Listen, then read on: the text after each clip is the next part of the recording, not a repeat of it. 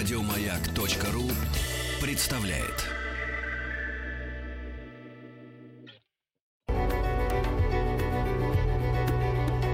Много букв. Любимые тексты главных персон современности. Здравствуйте, дорогие радиослушатели. Я Степан Лапин, актер-телеведущий. 28 октября исполняется 84 года народному артисту Украины, народному артисту Российской Федерации, выдающемуся режиссеру, моему учителю и мастеру Роману Григорьевичу Виктюку. И сегодня, в честь этого события, я хочу прочитать отрывки из его книги «Небо». Жизнь человека предопределена. Надо только уметь разгадать свой небесный шифр. Чем точнее расшифруешь, тем точнее переживешь свою судьбу. А сколько я угадал запрограммированного, не знаю. Мама рассказывала, я настойчиво попросился на свет Божий, когда услышал увертюру Верди к. Я и до сих пор на ней помешан, она для меня совершенно чудодейственна. Тривиата — первое, что я видел в театре во Львове. Виолетту пела Нина Шевченко. Удивительная, мы потом спустя годы с ней встретились и подружились. Я пришел из театра домой и сразу решил поставить эту оперу у себя во дворе. У меня в голове была только одна линия — дама, которая во имя благополучия другого человека отказывается от любви. И я поставил оперу «Портрет» только одного человека — Виолетты. Сам играл три роли – Виолетту, Альфреда и Жермона, а остальные были статистами. Оказалось, что мелодия Виолетты по кусочкам переходит к другим персонажам. Семья у нас была самая простая, никаких академиков. Мама всю жизнь занималась воспитанием детей, нас было трое. И делала это просто потрясающе. Она замечательная святая женщина. Моих родственников коммунисты сослали в Сибирь, пересажали по гулаговским лагерям. Мамин брат на лесоповале лет 17 отпахал. Окна нашего класса выходили прямо во двор пересыльного пункта, куда свозили под конвоем людей со всей округи. Уроки проходили под крики и плач этих безвинных жертв. На этом мы и воспитывались. Помню, как всех нас, солдаты, называли бандеровцами, всех, кто говорил не по-русски. Из дома, где жила моя семья, каждую ночь кого-нибудь обязательно вывозили. Лестница в доме была деревянная, жутко скрипела под сапогами, и мы все прислушивались, у чьих дверей сапоги затихнут. Господи, да у нас после войны творилось то же, что у вас в 37 году. Как сейчас вижу, идешь утром в школу мимо раскрытых дверей чужих квартир, а там вещи валяются, книги. Однажды семью со второго этажа арестовали только за то, что у них была книжка Симонова «Дни и ночи». Вы можете себе такое представить? И надо же было мне именно эту книжку поднять. Я взял ее с пола в чужой пустой квартире и отнес в библиотеку. Тогда было такое правило. Прежде чем записаться в абонемент, надо самому одну книгу принести. Я и решил принести дни и ночи. Не забуду лицо украинки-библиотекарши, украинки, подчеркиваю, которая замахала на меня руками и сказала «Спрячь эту книжку и никому никогда ее не показывай». Конечно, я носил красный галстук. Моего согласия никто не спрашивал, взяли и приняли в пионеры. То же самое и с комсомолом. Но все равно мы эти галстуки и значки носили не так, как вы. Только в школе, а за порогом сразу срывали и прятали в карман. Если бы мы росли в обыкновенной советской семье, то в день смерти Сталина, например, должны были испытывать горе и ужас. А мы радовались, хохотали, ибо чувствовали совсем иное. Кроме всего прочего, я еще и верующий человек. Греко-католическая церковь долгое время была под запретом, и я даже не мог допустить мысль, мысль, что она когда-нибудь выйдет из подполья. Но это не мешало моей вере. И вот, приехать сразу после школы из Западной Украины, из Львова в Москву, да это же было безумие. Все равно, что добровольно сесть в тюрьму. Родственники на учебу меня направляли как на край света. Со своими подушками, сковородками, кастрюлями. Они понимали, что я человек упорный. Если решил учиться в театральном институте, то своего добьюсь. Но в то, что я вернусь из Москвы целым и невредимым, никто не верил. Как навсегда прощались. Еще эти страшные переполненные вагоны. О, боже! Бог дал мне доброту. В еще нерожденного ребенка небеса вкладывают все, что когда-либо имелось в пространстве и времени. Но в последнюю секунду перед рождением он все забывает, и потом человек сам должен найти утраченное богатство. Это и называется путь. Мой путь — хулиганство. Именно там мне нет равных.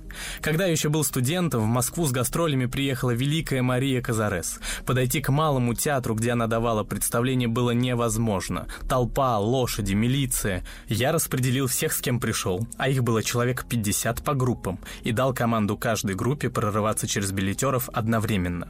Но самым сложным было попасть в зал. Мы с Талызиной нахально пошли в первую ложу от сцены, изображая, как нам казалось, французов. На входе стояли работники органов с руками в карманах, где держали пистолеты. Они открыли нам двери. Талызина все время дрожала и повторяла «Нас заберут в тюрьму». Начинается спектакль, и в ложу входит посол Франции. Мы ему кивнули, а он, вероятно, решил, что мы представлены за ним следить. Так мы все это утреннее представление и посмотрели, стоя за спиной французского посла. Если ты что-то хочешь, остановить тебя нельзя.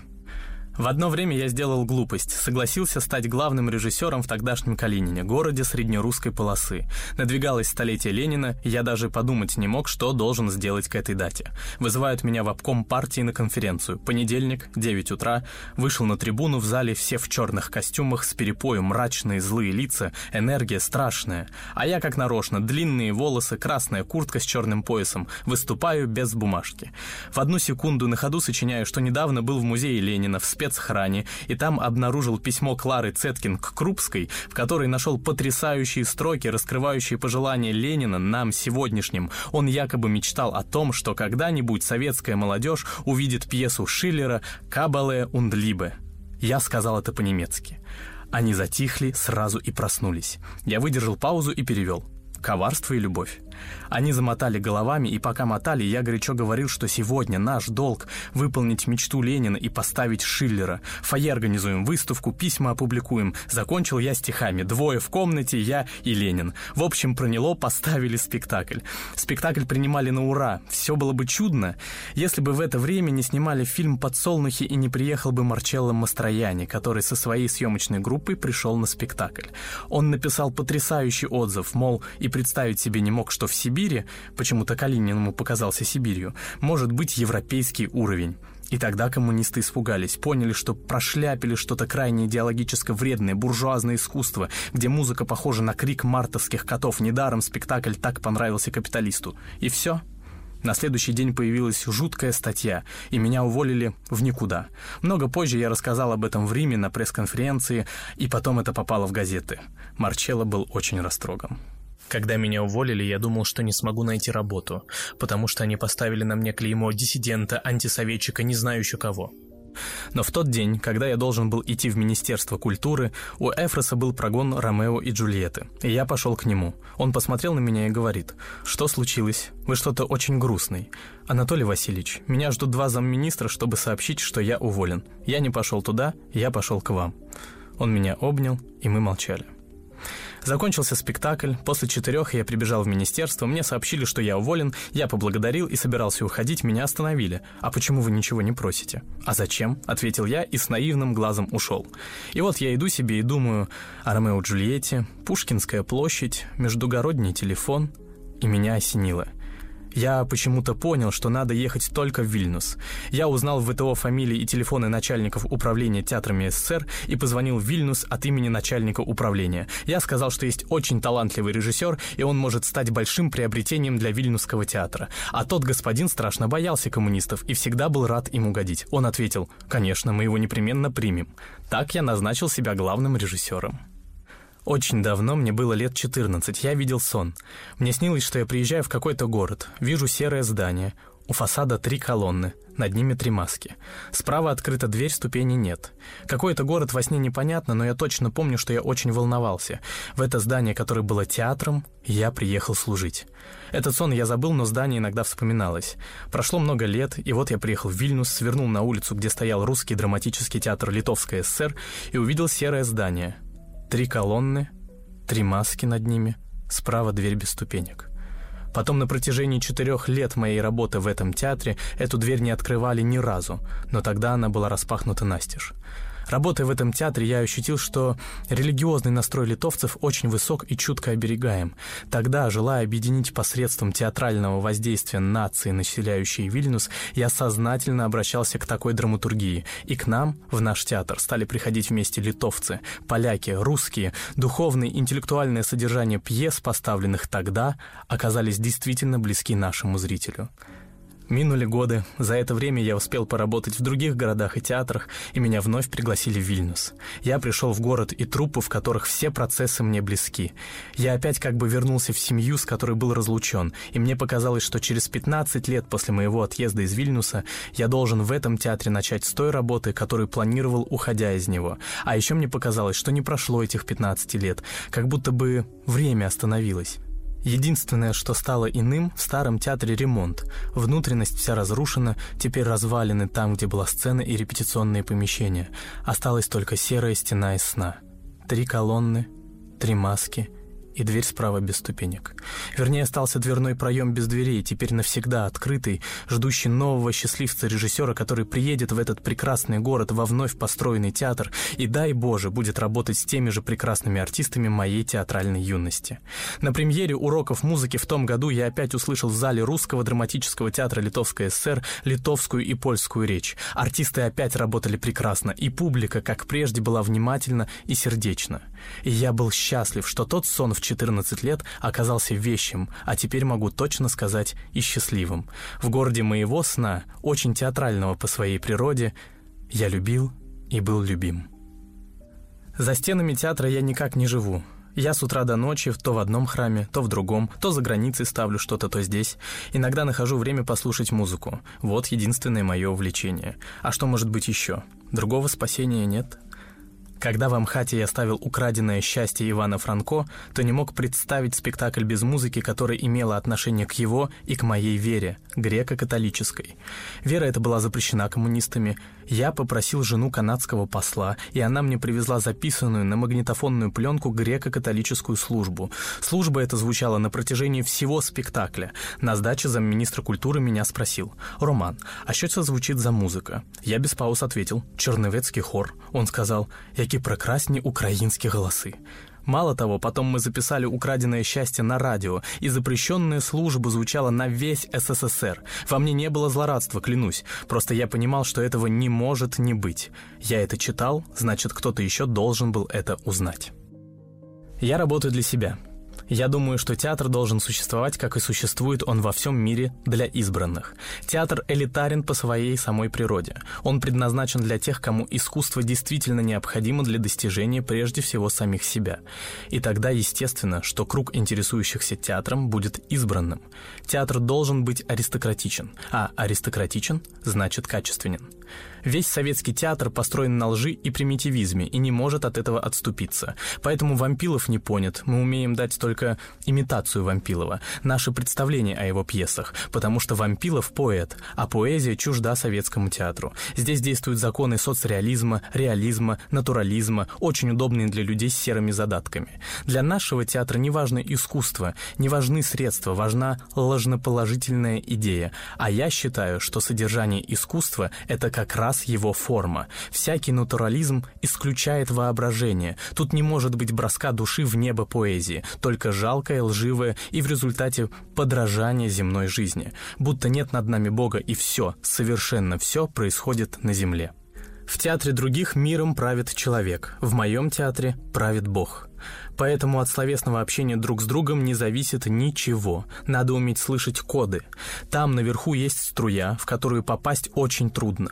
Но только это попадание в источник света может двинуть театр в неизвестность. Мы меняем декорации, костюмы, маски. Хорошо. Все это можно воровать друг у друга. Но украсть причастность к свету невозможно. Это и есть та изоляция от быта, та изоляция от зависти, человеческого организма от злости, та любовь, что движет солнце и светило. Если ты способен видеть свет, если ты помнишь поцелуй Бога, помнишь всю жизнь, и это позволяет тебе оставаться ребенком, то твое одиночество обернется уединением. В нем не будет боли, потому что ты будешь чувствовать свет внутри себя. Это правда.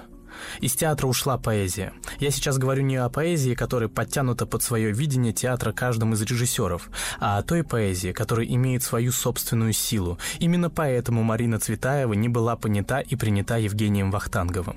Она приносила Федру к нему в студию, единогласно студийцы отвергли ее. В итоге первым поставил Федру я.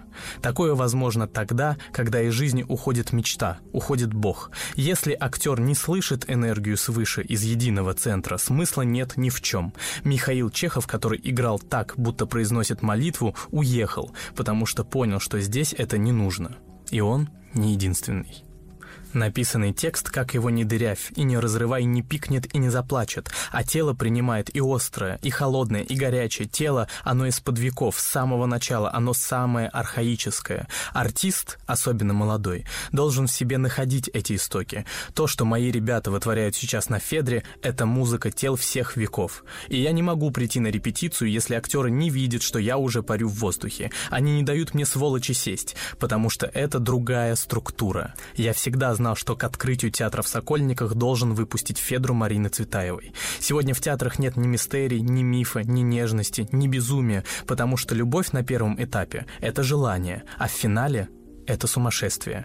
Когда мы открывали здание театра, я представлял себе красную ленточку и учителя физкультуры из своего пионерского детства, который держал пистолет и кричал «Приготовиться! Раз, два, три!» Стрелял, и ты должен был прибежать первым, разорвав финишную ленту. Стоит мэр, держит ленту. Я говорю раз, два и... И лента разрывается.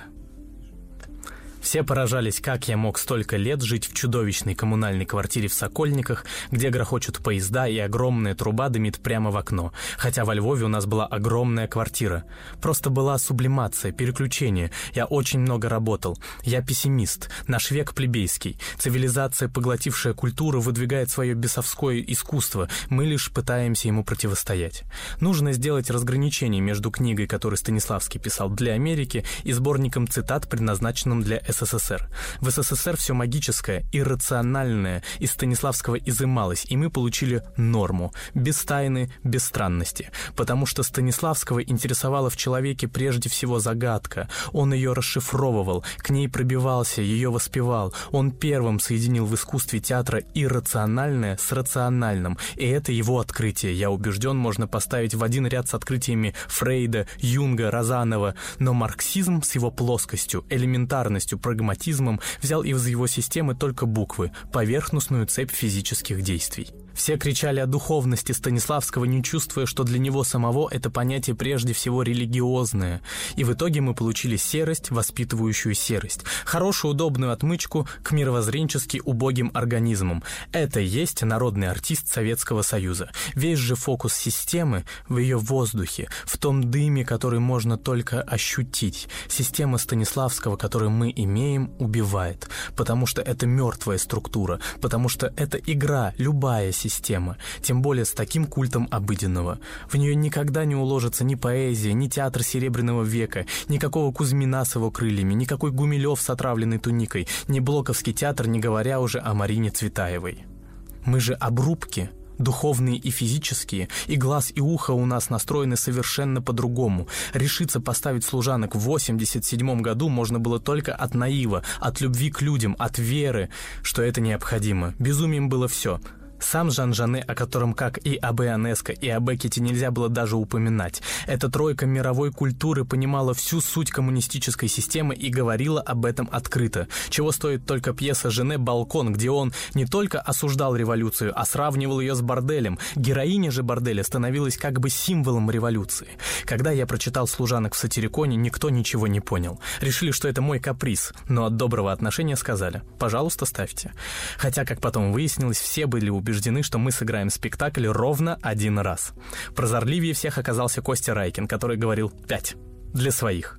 Мы проехали со служанками 28 стран, а может и больше. Я уже не говорю о том, что, например, в Мексике мы играли без перевода, а финал по два раза, иначе нас просто не отпускали. Вокруг театра стоял кордон полицейских. Артисты были просто национальными героями. Оказывается, что для латиноамериканцев постижение человеческого духа ближе, святей и дороже, чем для наших обрубков. Ведь о чем служанки? О том, что плебс никогда не может постичь дух аристократизм. Он этой ненавистью к духу скорее уничтожит себя, нежели сможет понять, что происходит с высотой, небом, крыльями. Я только сейчас убеждаюсь, что был прав, поставив служанок, потому что это наша сегодняшняя проблема раба, цепей. А в рабстве любить друг друга нельзя. Дебаты в Верховном Совете, шествие коммунистов, все эти лица мои служанки, это Клер и Саланж. Это все плебс. Я видел спектакли, в которых играли артистки. Тогда это превращалось в кухонную свару, частный случай сведения счетов из-за какого-то молочника. Когда же играют артисты, то есть совершенно отчужденно, и во главе стоит эстетика Оскара Уайлда, искусство покрывало на жизни, искусство определяет жизнь, эстетика не правдоподобие, а взрыва подсознания. Тогда открывается философия Жене. Много букв. Много букв. Любимые тексты главных персон современности. Я снова рад всех приветствовать. Я Степан Лапин, актер, телеведущий. И вы сейчас слушаете отрывки из книги Романа Виктюка «Небо». Главное для актеров не соревноваться друг с другом, а соревноваться с теми, кто наверху. Актерам спорить со мной нет причины. Когда люди любят, они растворяются друг в друге. Если актер сосредоточен на своей душе и ее мелодия совпадает с музыкой души режиссера, то вы становитесь больше, чем семьей. Очень негладкий и извилистый и долгий путь предстоит пройти каждому актеру, а тем более актрисе. На этом пути ждут неимоверные трудности, многочисленные испытания, разочарования и тягостные минуты подавленности, ощущение собственной ненужности и профессиональной непригодности. Только тогда талант пройдет проверку временем, когда опыт обогатится полным набором разнообразнейших переживаний, когда человек преодолеет все предостерегающие его искусы. Только тогда можно будет считать его сложившимся художником и вести речь об истинном призвании. Не следует искать у только начавшего свой путь актера его собственное творческое лицо. В этот период его еще нет и быть не может. Оно неустойчиво, изменчиво, потому что актер в начальной фазе овладевания мастерством делает самую большую, хотя и, повторяю, естественную ошибку. Он бежит от самого себя. Я бы даже сказал, поступки, которые он совершает в этом возрасте, предвосхищают его мысли. И вот наступает второй этап. Актер уже начинает отдавать себе отчет в том, что перемещение своего «я» в другое существо, обладание своим персонажем иллюзорно, и страстная неуправляемая пылкость уступает место осознанию себя. Актер как бы после долгой разлуки встречается с самим собой и только тогда начинает понимать, что он делает, когда на сцене или съемочной площадке действует от имени вымышленного героя. Тогда он начинает видеть и слышать своих партнеров. Тогда актер вдруг замечает, что есть публика, а публика – один из факторов, создающих спектакль, делающих его каждый вечер новым, не похожим на вчерашний, живым. Я позволю себе напомнить замечательные слова Мариса Равеля. «Артист должен действовать сознательно, но отнюдь не быть искренним. В последнем слове есть что-то унизительное. Поскольку мы не можем выразить себя, не пользуясь своими эмоциями и не воссоздавая их в измененном виде, неправильнее ли будет открыто признать, что искусство есть величайший обман? Ложь — это преимущественно свойство аристократическое. На следующем этапе актер управляет своими чувствами. Его восприятие достигает той степени обостренности, когда оно может быть названо интуитивным. Постигнув смысл своей профессии, актер приближается к пониманию смысла своей жизни, и живет он теперь более духовно, потому что чувства приходят в равновесие с его сознанием.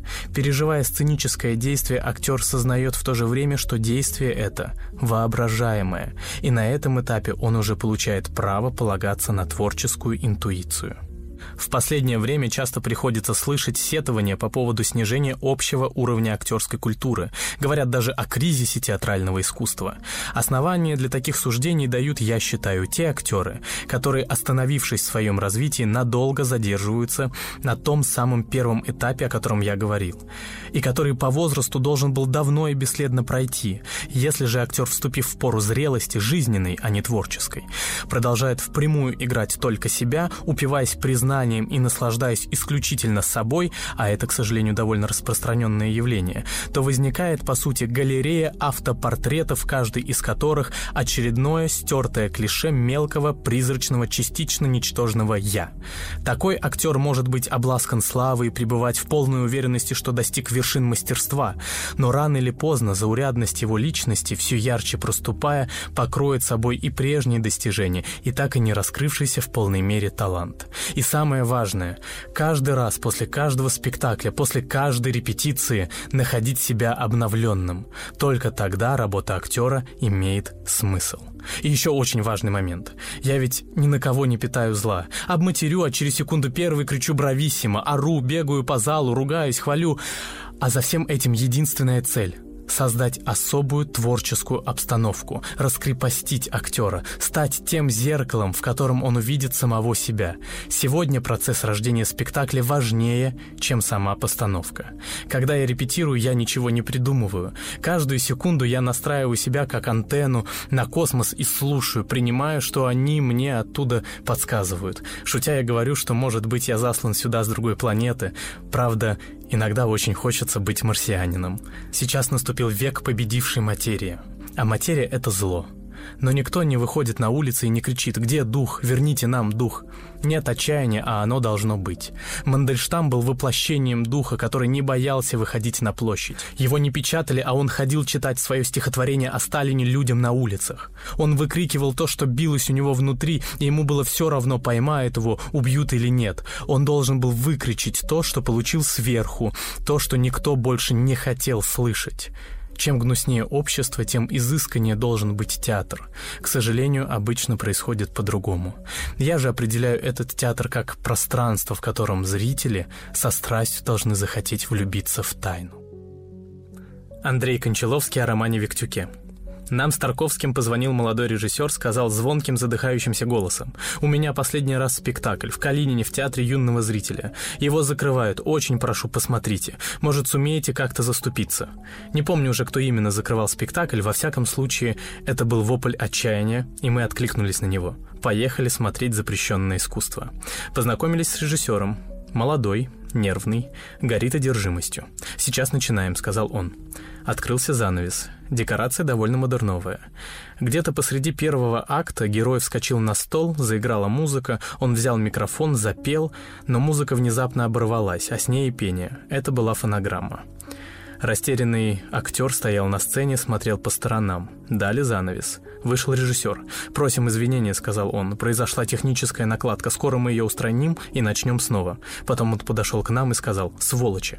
Они это делают нарочно, чтобы дискредитировать мое искусство. Вы представляете? Простите ради бога. Подождите еще немного, сейчас привезут копию фонограммы». «А с этой что?» Звукорежиссер порвал ленту и залил ее ацетоном. Мы пошли в буфет, взяли бутылку. Часов девять прозвенел звонок, опять начался спектакль, опять герой залез на стол, пошла фонограмма, но теперь задом наперед. Занавес опять закрылся, бедный режиссер. Мы с Тарковским вышли тихонько из ложи, нам оставаться больше было нельзя, и поехали в Москву. Так начиналась театральная карьера и будущая слава романа Виктюка. Михаил Фатеев о романе Виктюке – Наше знакомство с Романом Григорьевичем случилось в 1999-м, а я тогда только выпустился из Нижегородского театрального училища. Где Виктюк и где я? Он тогда приезжал ставить «Мастера и Маргариту». Мой друг и коллега Георгий Димуров привел меня в ТЮЗ. В репетиционном зале сидит Роман Григорьевич и уже работает. Я зашел в темное помещение и вспомнил знаменитую фотографию. Чехов читает «Чайку» актером МХАТ. Сидит Чехов, а вокруг него все замерли, раскрыв рот. В Тюзе я увидел такую же картину, только в центре сидел Виктюк. Димуров привел меня, а сам исчез. «Иди сюда, сядь, голову поверни влево, крик, рука, нога, право, лево, о, а, и, о, а, все, будешь у меня играть бездомного». Такова была моя первая встреча и мое везение с этим великим мастером. Но во время репетиции все дошло до того, что я швырнул пьесу и крикнул «Передайте ему, что не буду больше с ним работать». После репетиции я зашел в пустой зал, смотрел на сцену, тихо плакал, выдумывая себе оправдание. Виктюк считает, что я полная бездарность и придется уходить из спектакля. Вдруг кто-то сзади берет крепко за руку и говорит «Это твоя профессия, слышишь? Твоя профессия». Я оборачиваюсь, и стоит он. Это было сказано так спокойно, по-мужски попадая в самый больной нерв. Эти простые слова со мной всегда, всю мою творческую жизнь. Я бесконечно благодарен этому человеку, он меня сотворил. В благодарность я написал ему эпиграмму.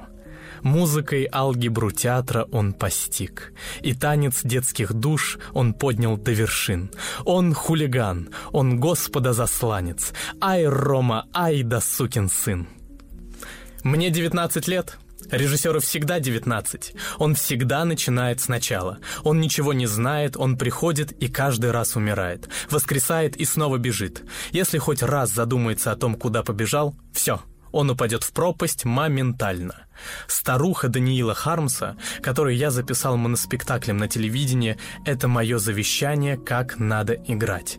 Это исповедь души перед камерой, а не игра. А последним спектаклем в моей жизни будет «Травиата». После нее я скажу «Занавес». Но сейчас рано еще. Отстань.